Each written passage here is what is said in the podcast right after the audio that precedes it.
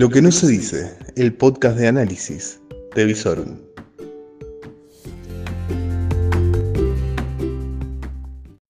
Muy buenas noches, bienvenidos a otro final de jornada. Final de jornada muy especial porque, claro, ayer fueron las elecciones. ¿Qué nos dejó? Bueno, yo diría que nos dejó un escenario bastante, bastante gris.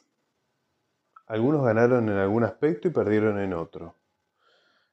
Y bueno, esto lo vamos a ir desmenuzando bien durante la semana, pero a ver, básicamente concentrándonos en lo local, en lo local, en la elección nacional, el resultado es clarísimo. La provincia se pinta de amarillo y el PJ resiste en Rosario y San Lorenzo, básicamente, y después un poquito más al norte.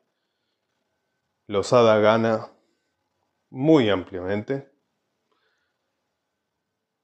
El PJ no puede revertir el proceso y de esta manera los dos senadores, por la mayoría, siguen siendo de la oposición. Es decir, en este caso de Juntos por el Cambio, pero un Juntos por el Cambio muy diferente al que conocíamos.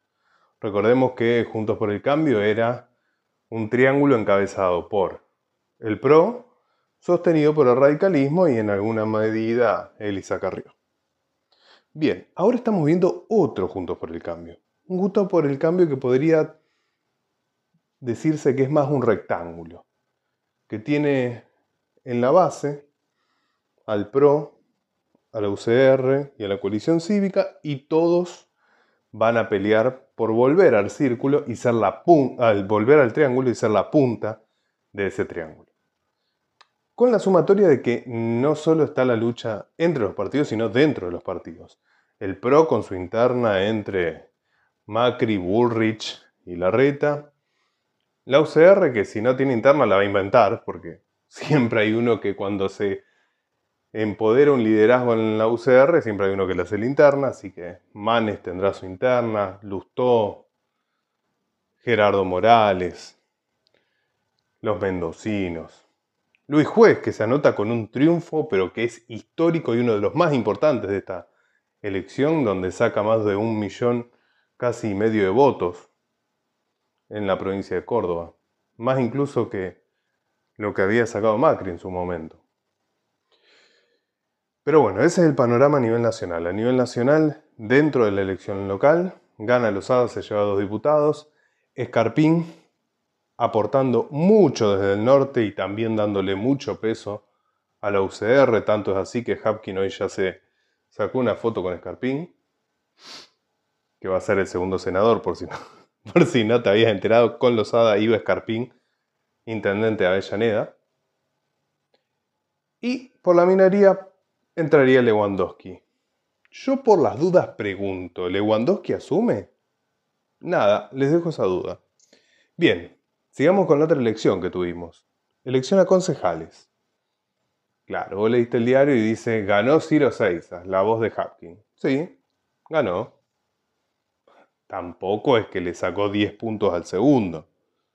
Tanto es así que si vamos a la cantidad de concejales que entra por cada fuerza, se ve claramente que es un cuasi empate. Ciro 6 a 22. Cava torta en una elección increíble que no se veía en los sondeos. Nosotros no lo habíamos puesto en este orden que salió. Cava torta que saca un puntito y medio menos. Luego Anita Martínez con 19 puntos. Y un poco más atrás, Tesandori y relegado al quinto lugar. Tesendori sí es una sorpresa en el cuarto lugar. Va, una sorpresa. Se veía venir en las pasos, pero lo afianza. Tesandori cuarto lugar y Ciudad Futura en el quinto. De esta manera entran tres concejales por las primeras tres fuerzas, lo cual te demuestra que en realidad fue casi un empate.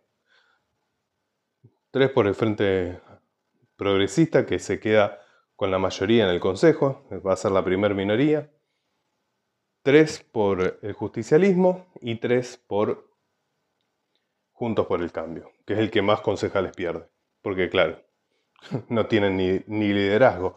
Pero bueno, hablando de liderazgos, esto es uno de los puntos claves de esta elección. Es una elección donde gana la oposición, pierde el oficialismo, pero ninguno de los dos ve reflejado eso en que gana nítidamente un liderazgo. En la ciudad de Rosario sí, ganó Ciro Seizas, podría decirse que reafirma el liderazgo de Pablo Hapkin, pero con esos números, difícil. Está bien que en la ciudad de Rosario por un voto puedes ser intendente, pero complejo. A nivel provincial lo mismo. A nivel provincial, si bien gana Carolina Lozada, tampoco podemos decir que con eso tenemos un candidato a gobernador. O, bueno, tal vez Carolina Lozada se presente a gobernadora.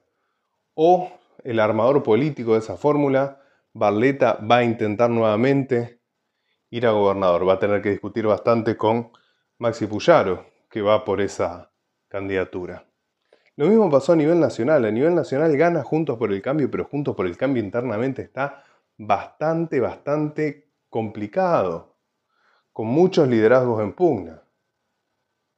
Y el oficialismo a nivel nacional, que si bien pierde, remonta a provincia de Buenos Aires, da vuelta a un par de provincias y dice, no estoy tan muerto. Todos me creían en el descenso y llego todavía a jugar el próximo torneo.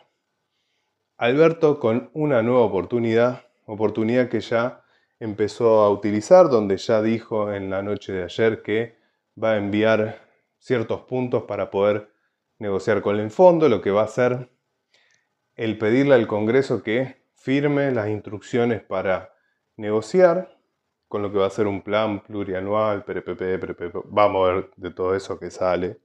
Hay un largo camino a recorrer el acuerdo con el fondo hasta febrero o marzo no va a estar, así que tranquilos.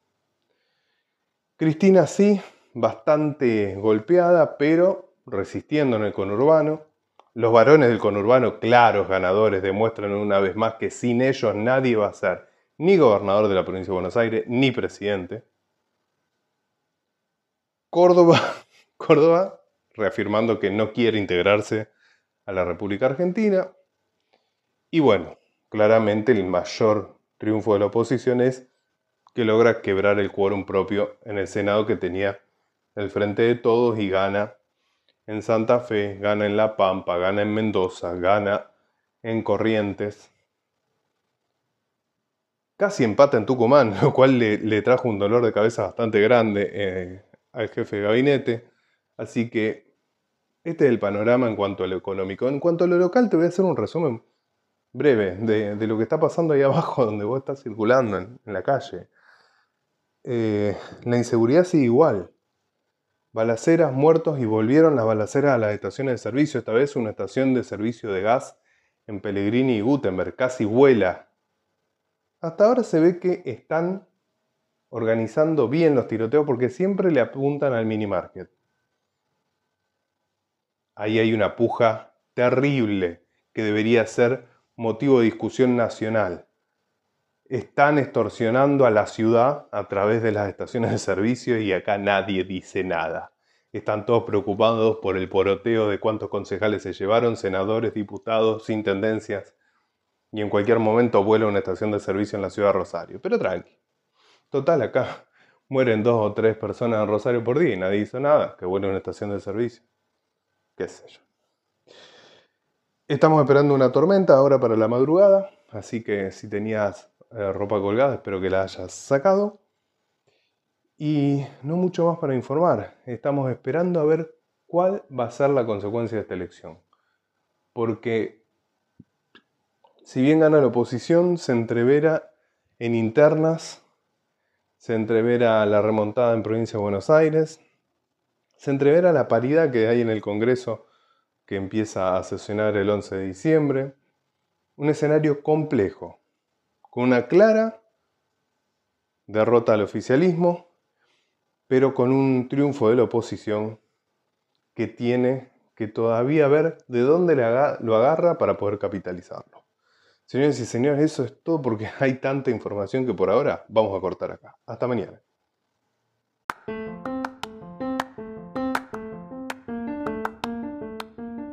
Si te gustó el capítulo de hoy y nos venís siguiendo, recordá, podés compartir los capítulos en tus redes sociales y a su vez también podés ayudarnos a seguir creciendo a través de un aporte en lo que son nuestros patrocinios a través de la red de Cafecito. Sí, sí, sí, buscarlo en nuestras redes sociales, apretá en Cafecito y podés eh, hacer un pequeño aporte para que este podcast informativo pueda seguir creciendo.